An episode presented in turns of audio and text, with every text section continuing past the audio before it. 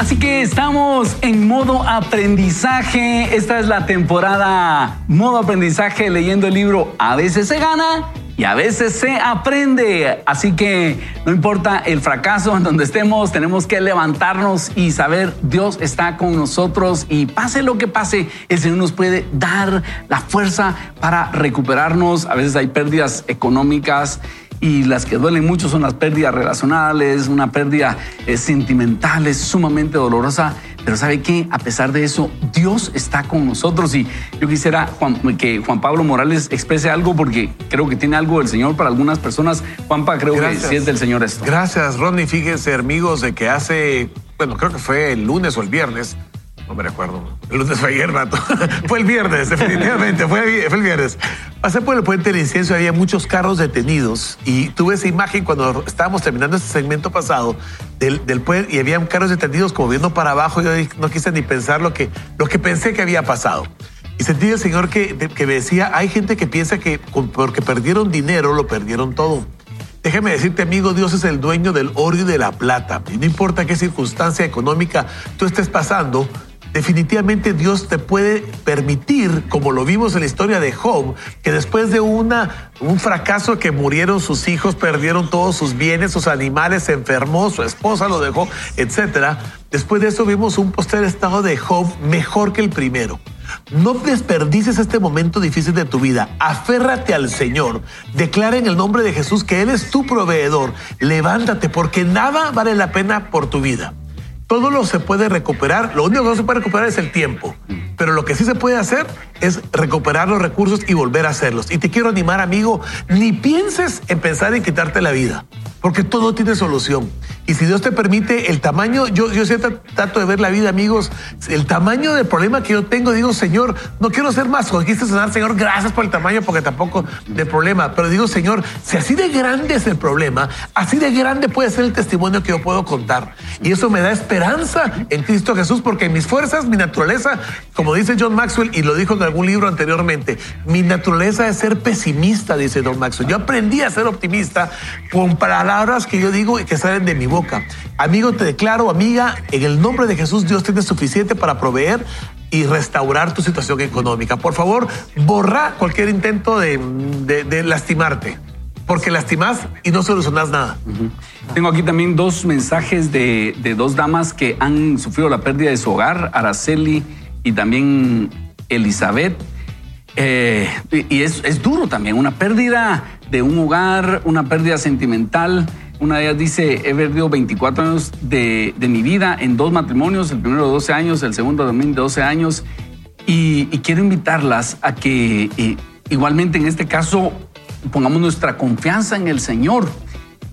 Quiero regresar al testimonio que les contaba en esa oportunidad. Yo estaba muy nervioso y vi cómo el Señor, bueno, empecé a orar, Padre, ayúdame, iba hablando mis lenguas en ese tren. Cuando llego a la ciudad donde iba a recuperar lo que había olvidado, fue como sincronizado ustedes por el Señor. Cuando entro al hotel donde había dejado las cosas, eh, la dueña del hotel ya se iba y entro yo y me dice, mire, yo ya me iba, aquí están sus cosas, me las da el mismo taxi que me había llegado. Yo le dije de la estación del tren, le digo, lléveme de aquí al aeropuerto, ya había hecho un mapa y, y solo para inventar el hotel y quedaba el hotel al medio camino agarro mis cosas, voy al aeropuerto, en el aeropuerto logro comprar el boleto, me voy de regreso a la otra ciudad. Fue tan sincronizado todo. Y el otro día, cuando iba ya en el vuelo, que pensé por muchos momentos no lo voy a lograr tomar, estoy así relajado, ya voy en el vuelo, ya voy en el vuelo, y ponen la película del Hobbit. Por eso me gusta tanto la película del Hobbit, donde Bilbo Bolsón eh, es invitado por Gandalf a ir a la aventura. Y, y, y el Señor me dice, ponle atención a esa película porque te voy a hablar. Y realmente nunca me había gustado esa película porque la miraba como muy fantasiosa, pero Dios me dice, así es tu vida. Vas en la aventura y yo te voy a ir ayudando en los momentos de necesidad. Y me doy cuenta, mm. a medida que Bilbo va caminando, de repente Gandalf desaparece y él está en la aventura. Pero cuando Bilbo ya no va a poder, aparece Gandalf y lo rescata. Y luego desaparece y él sigue en la aventura y cuando siente que vas a morir, aparece Gandalf y me dice el Señor, así es tu vida vas caminando y, yo, yo veo que tienes posibilidades de salir adelante y no me necesitas mi intervención. Pero cuando ya no aguantes, ahí voy a estar yo. Miren ustedes, qué glorioso. Y así es nuestra vida. El Señor nos deja caminar y cuando ya no aguantamos, Él aparece y dice, aquí estoy yo contigo. Así que no te desanimes. Si no miras al Señor es que tienes capacidad tú. Pero cuando ya no tengas, cuando ya se te acabe la fuerza, ahí va a estar el Señor y vas a ver un milagro. Si no estás viendo un milagro, es que el Señor dice, no, tú puedes, hijo, vamos adelante. Es como cuando un papá está enseñando a un hijo a caminar. No, hijo, usted puede, usted puede, porque si no, no va a poder, no va a aprender a caminar. Pero cuando ya se vaya a caer, ahí está el papá para ayudar o ahí está la mamá para ayudar. Así va a ser el Señor contigo. Así que no te desanimes, vamos adelante. Bueno, no sé si hay algún mensaje que quisiéramos compartir. Fabiola Torres nos cuenta algo que, que me llegó profundamente al corazón porque dice que hace menos de un mes una institución le quitó a sus hijas de 14 años injustamente. Dice que en lugar de renegar, eh, Fabiola comprende que Dios había permitido esta situación porque podía estar guardando no solo a las hijas de algo, sino a ella misma de algo. Mm. Y hoy el Señor le está hablando, Ronnie, y eso me llena de, de alegría que, que Dios esté hablando, Fabiola, porque dice que el Señor le responde y le dice, yo te metí en esto, yo te voy a sacar y vas a salir victoriosa. Y, lo que tienes que hacer, Fabiola, es preguntar al Señor cada paso, Señor, ¿qué procede? así como David, Señor, ¿qué, qué, qué hago? Y lo que me gusta de David, que fue la lectura que tuvimos de 1 Samuel 30, es que él toma el efod y se mete a la presencia de Dios. Y, si fue David el que entró a la presencia de Dios, que no le tocaba, porque le tocaba aviatar el sacerdote, pero David tiene tal confianza que dice, yo entro a la presencia del Señor. Y eso me gusta porque es, eh, David vivió anticipadamente el tiempo de la gracia que nosotros vivimos. Y ahora nosotros podemos entrar confiadamente al trono de la gracia para pedir misericordia y gracia para el oportuno socorro.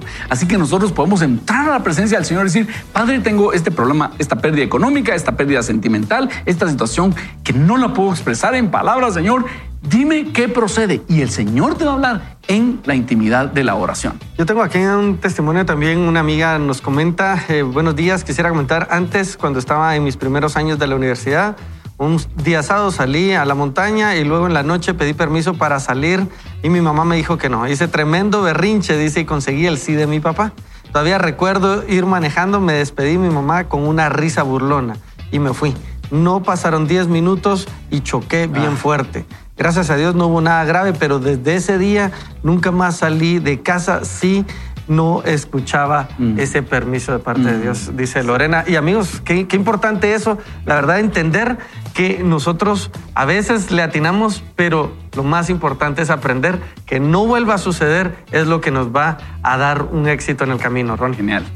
Muy bien, vamos a continuar entonces con la lectura de nuestro libro. A veces se gana, a veces se pierde, y yo quiero invitarlo a algo.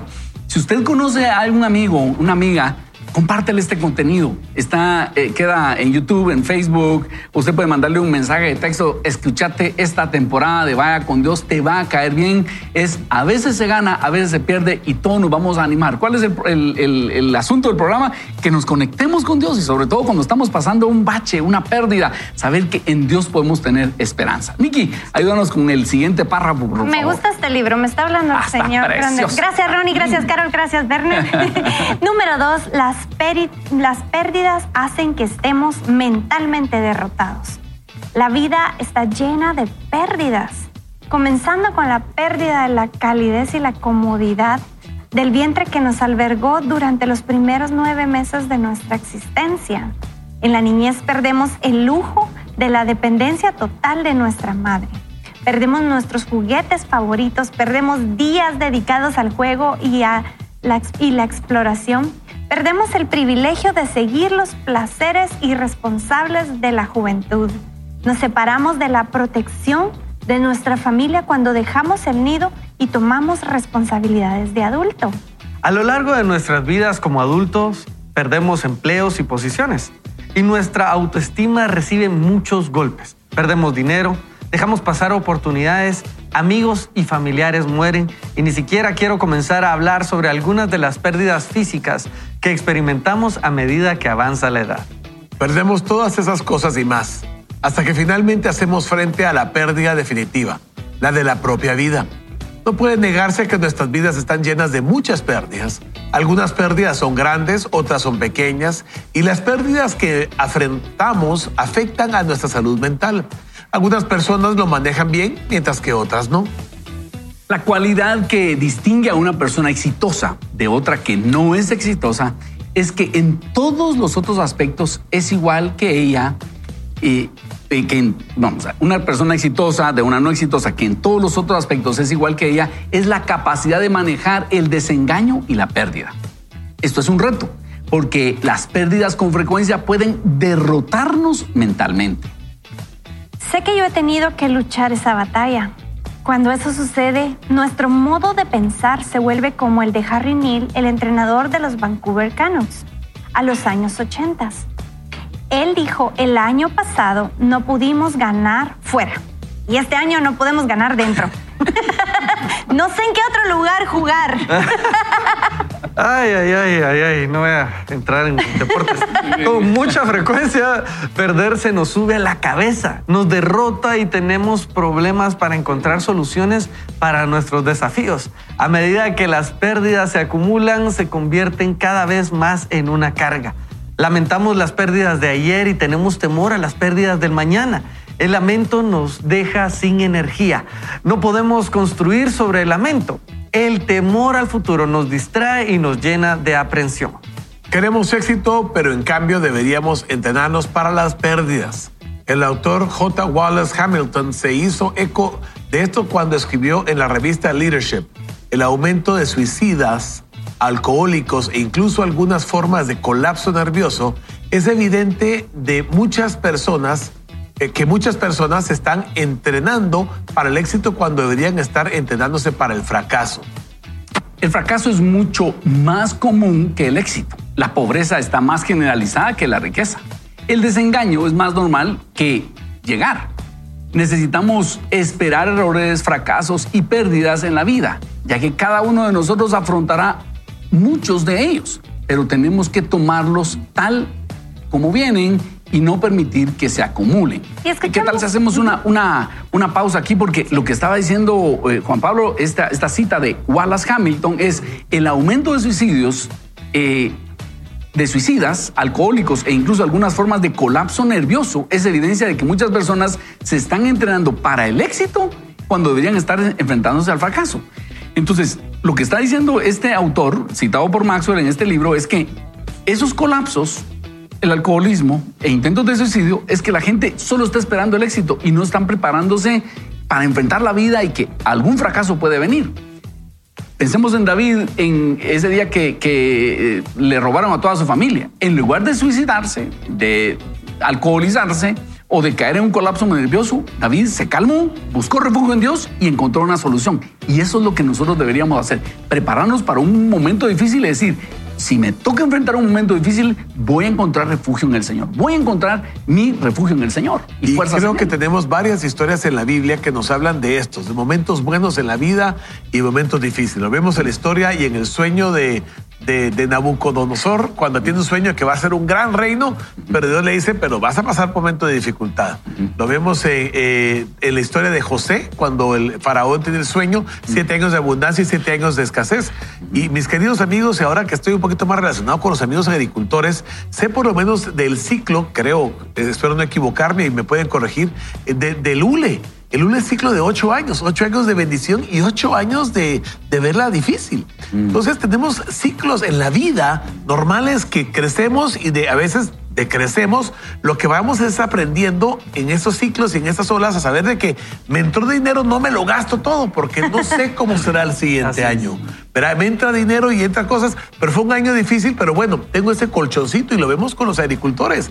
Año con año no se lo gastan todo y el que se lo gastan no perdura. Mm. Y vemos generaciones de hombres que son prudentes en saber hay años buenos y hay, años malos, ¿verdad? Eh, y tenemos que estar preparados para todo, Randy. Geniales. Continuemos entonces con la lectura, Nikki. Vamos con la número 3. Qué emocionante se está poniendo esto. Las pérdidas crean una brecha entre yo debería y yo hice. Ganar crea un ciclo positivo en nuestras vidas. Cuando ganamos, obtenemos confianza. Así como decías, Juanpa, lancé un producto y me fui para arriba, tengo la confianza. Cuanto más confianza tenemos, más probable es que emprendamos la acción cuando sea necesario. Esta inclinación va a pasar de saber a actuar con frecuencia produce éxito. Sin embargo, perder también puede crear un ciclo en nuestras vidas, un ciclo negativo. Las pérdidas, especialmente cuando se acumulan, pueden conducir a la inseguridad. Cuando estamos inseguros, dudamos de nosotros mismos y eso hace que vacilemos cuando tomamos decisiones. Incluso si sabemos lo que deberíamos hacer, somos reacios a hacerlo. Cuando se crea esa brecha y no se vence, el éxito se vuelve casi imposible. Cuando reflexiono en mis pérdidas y pienso en el modo en que me han afectado, veo que ha habido veces en que hicieron que me quedase atascado. Descubro que con frecuencia les ocurre lo mismo también a otros. Las 11 trampas en las que las personas tienden a caer son. Entonces, veamos, a, a continuación vamos a ver 11 trampas en donde podemos caer, 11 pantanos donde podríamos caer por el fracaso, por la pérdida y vamos a leerlas despacio. Queremos que usted le ponga atención. Vamos a hacer algunos comentarios entre cada una de ellas para que las vayamos digiriendo. La primera es la trampa del error. Tengo temor a hacer algo mal. Las pérdidas nos retienen. Entonces, de tantos errores podríamos caer en decir, ya no quiero hacer nada porque me puedo equivocar y eso es una trampa. Las pérdidas nos retienen. Número, dos, Número dos, la trampa de la fatiga. Estoy cansado hoy, las pérdidas nos agotan. Así como cuando llegó David y encontró todo quemado y todo saqueado. Mm. O sea, se da la oportunidad de llorar y de descansar para ampliar su mente y no dejar que el agotamiento lo destruya. Así es. Número tres, la trampa de la comparación. Otra persona está mejor calificada que yo. Las pérdidas nos hacen sentirnos inferiores a otros. Y lo que sucede es que si nosotros nos ponemos a ver alrededor y ahora las redes sociales nos ayudan. Nadie está posteando su error o su metida de pata. Todos están posteando el mejor momento y nosotros después de algo que no nos salió bien, nos vamos a las redes sociales, puede hacer que nosotros mismos nos estamos tendiendo la trampa de compararnos con alguien más cuando realmente no sabemos toda la historia de atrás. Sí, verdad, y entonces si alguien está batallando con una pérdida, se siente peor porque todo le está yendo bien en las redes sociales. Nadie publica bien, qué terrible. Bueno, algunas personas sí, pero generalmente como uno está en eso, puede llegar a hundirse más al ver el supuesto éxito de otras de personas. Todos los demás, Número cuatro es la trampa del momento. Este no es el momento correcto. Las pérdidas nos hacen vacilar. Saben, recuerdo a mi papá que decía, hijo, cuando todo se sale, vos metete. Estamos hablando de negocios, ¿no? Ah, eh, cuando todo sale, vos te metes, ¿verdad? Y cuando todos se están metiendo, vos te salís. ¿verdad? Eh, tantas cosas en la vida que vemos. No existe un momento exacto. Lo importante es tener la aprobación del Señor. Así ¿verdad, Señor? ¿Puedo hacerlo? Me voy, me puedo emprender en este viaje. Y si el Señor dice, dale, pues ahí vamos con todo, ¿verdad? Muy bien. Número cinco. Podríamos también caer en la trampa de la inspiración. En este momento no tengo ganas de hacerlo. Las pérdidas nos desmotivan. Entonces, cuando hemos tenido muchas pérdidas, no tenemos ganas de hacer nada. Así que nosotros tenemos que tener cuidado de no caer en esa, en esa trampa de decir, como no tengo ganas, no lo hago.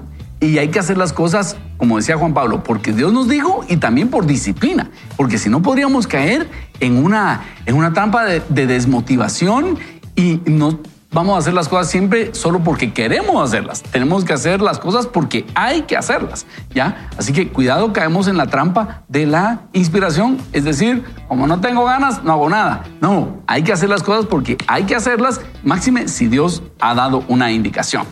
Número 6, la trampa de la racionalización. Quizá en realidad no sea tan importante lo que estoy haciendo. Las pérdidas, nos permiten perder esa perspectiva y en experiencia propia les puedo decir que yo, cuando yo tengo un mandato de Dios, yo no dialogo con el diablo, porque me va a empezar a confundir y me va a mantener distraída. Mm. Y cuando José dijo, para preservación de vida me envió el mm. Señor, yo tengo claro que Él va a hacer. Y no importa que yo esté pensando si conviene o no conviene el propósito. Así es. Muy bien, excelente. Así es. Número siete, la trampa de la perfección. Hay una manera mejor de hacerlo y tengo que encontrarla antes de comenzar. Las pérdidas hacen que nos cuestionemos a nosotros mismos y sucede que comenzamos a planear y como ya nos sucedió en una ocasión que nos salió mal a la primera, entonces hacemos el plan B, el C, el D, el E y comenzamos a planear tanto que nos quedamos en la trampa del análisis, ¿verdad? Ustedes saben que es tiempo de entender, ok, voy a ser diligente, lo voy a planear lo mejor posible, con excelencia y después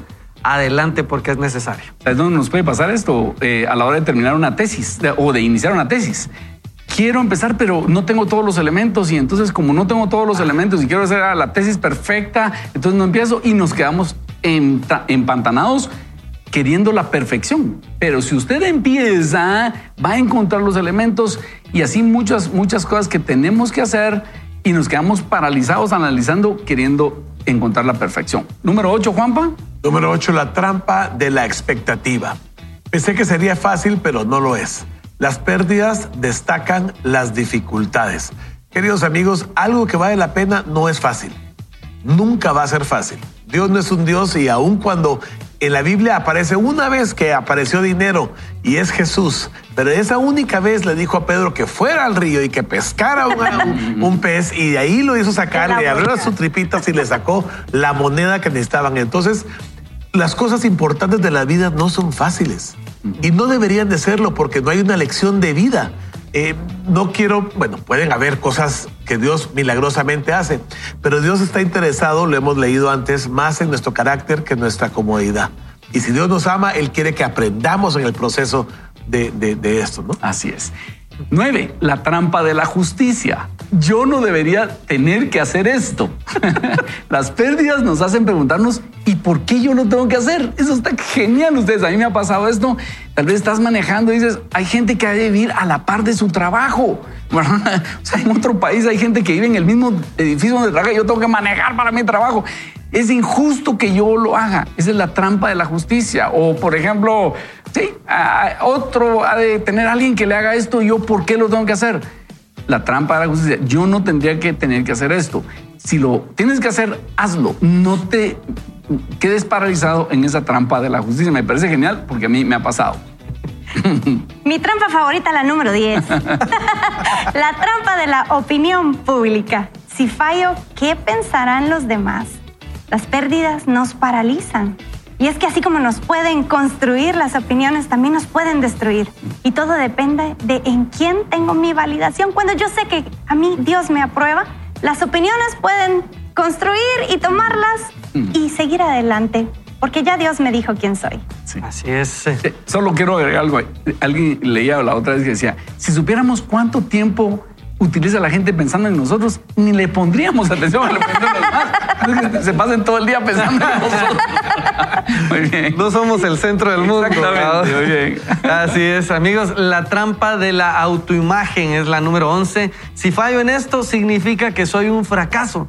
Las pérdidas afectan negativamente el modo en que nos vemos a nosotros. Somos mucho más que nuestras victorias y que nuestros fracasos. Si nuestros fracasos no nos deben definir, tampoco las victorias nos debe definir nuestro Padre Celestial. Y entonces siempre vamos a tener claridad de mente. Lo que el Padre dice, eso hago. Y lo que el Padre no me manda a hacer, eso no hago, decía Jesús. Así debemos ser también nosotros, amigos. Buenísimo. De acuerdísimo. Y luego dice número 12, todas estas trampas están causadas por las pérdidas y todas ellas crean la brecha entre saber y hacer. Si queremos ser exitosos, necesitamos llenar esa brecha. Muy bien, así que me parece que tenemos mucho en qué pensar. Hoy hemos estado hablando acerca de no caer en esas trampas cuando tenemos pérdidas, podemos quedarnos en un, un ciclo de pérdida. recientemente perdí mi billetera, iba a predicar a un lugar y ya, ya el Espíritu Santo me, me recordó dónde la dejé tirada y a pesar de que no era una pérdida que me dejaba en quiebra, aunque sí tenía ahí mis documentos y una billetera que mi esposa me había regalado y todo, me quedé varios días con esa sensación de pérdida. Y yo decía, ¿por qué no salgo de esto? Va, ya estuvo, se perdió. Y seguía con ese asunto. Me costó salir de ese bache, así como dice, dice Maxwell.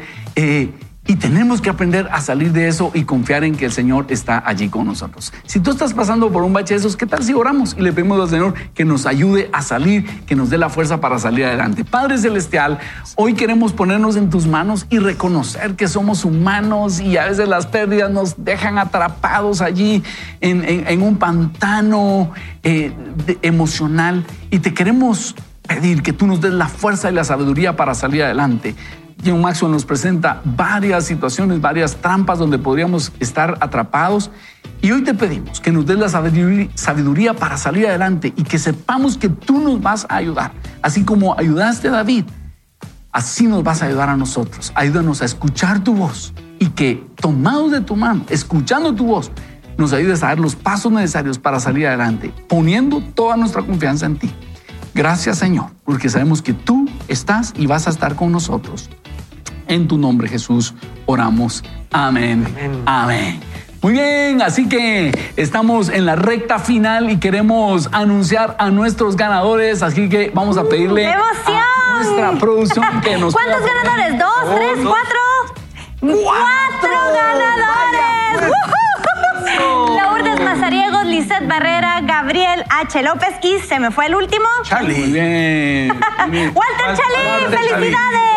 Felicitaciones. Lo esperamos mañana en la conferencia con Agustín Laje. Y si usted no se la ganó, pues lo esperamos mañana. Vamos a estar aquí en el Centro de Convenciones Ilumina con el tema Si yo no educo a mis hijos, alguien más lo hará. Creo que es una, una experiencia que usted no se va a querer perder.